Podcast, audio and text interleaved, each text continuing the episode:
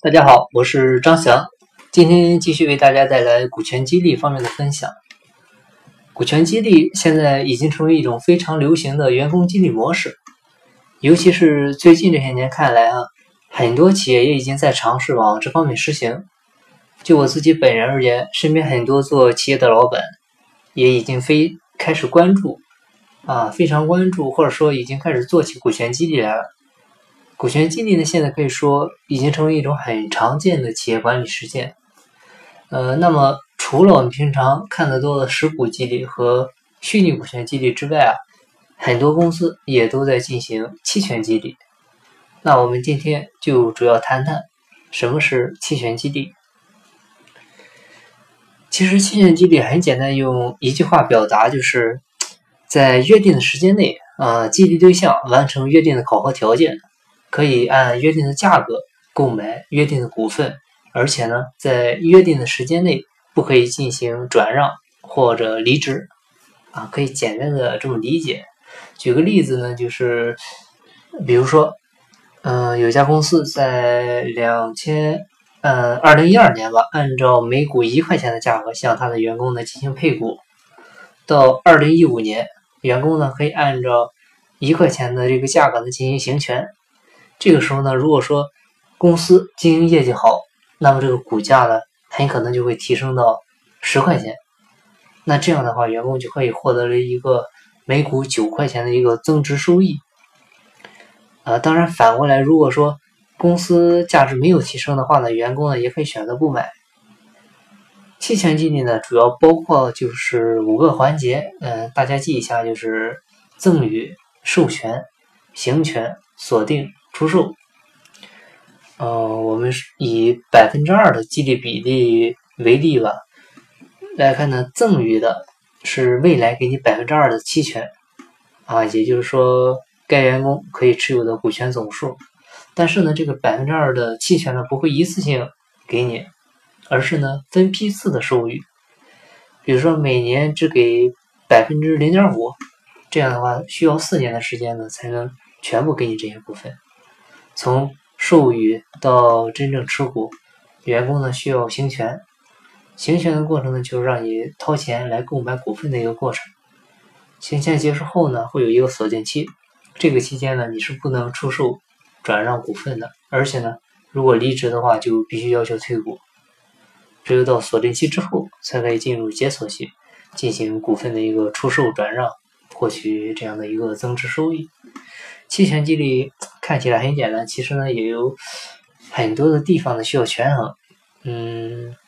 比如说十年前有一家非常厉害的电子商务公司，啊，易趣，啊，当时易趣网走的呢是硅谷的一个道路，它用的就是硅谷的大多数企业都用的很多的期权激励。但是呢，员工他当时是员工过了试用期，那就给他期权，几乎呢当时每个人都有。这样做的好处呢，就是大家可以齐心协力的把公司做得很好，做到很成功，大家呢都很高兴。但是坏处啊，就是每个人呢都能免费的拿到，很多人呢就会不够珍惜，他就觉得这个期权呢不会值很多钱，不值钱。也有的公司呢发发这个股份吧，发的很晚，他到公司快上市的时候才发，而且呢发的很少。啊，到最后很多员工呢都没有，或者说呢，呃，只有那些做了两三年的这些老员工才有。啊，就很显然，我们身边就有一家从事网络安全服务的一个企业，它业绩进展不好。那个为了就是提升士气嘛，那个老板就决定对选出来的啊十个核心高管进行百分之一点五的一个期权奖励。这。一点五的券奖让投资人看来就很震惊啊，就说你这个太少了。显然，显然可见这个公司呢明显就是激励不足。所以我们就看到，如果说你这个股权激励如果不到位的话，等于没激励，还不如不激励。从期权激励的一个模型呢，我们就可以看出，这种激励方式啊，由于是在获益上呢需要经历很长的时间，因此呢它会弱化每年的一个分红。人们呢会更看重这个差价，也就是增值，啊，这就让它有了一个自己的一个适用范围，就是高成长、低利润、负现金流的企业。比如说很多的 TMT 公司就属于这种类型。嗯，很常见的当当啊，它就是一个例子。它你看它上市这么多年了，仍然是亏损的。假如说它采用的是华为的这种呃分红权激励，或者说虚拟股权激励，那人早就跑光了。但它授予的是期权，赚的呢就是一个股份的一个增值，看中的也是股份的增值权。在实操过程中啊，企业创始人其实还需要注意一个问题，就是这个股份啊，一定要让员工花钱买，而不要直接送给他，不要直接赠与。股权的核心概念呢，其实就是我给你期权，大家的共同努力，这样呢能够实现公司的业绩成长，然后呢大家一起来吃肉。啊，如果没有实践的话，可能连汤都喝不上。所以呢，期权一定要让员工出钱，啊，出钱来买。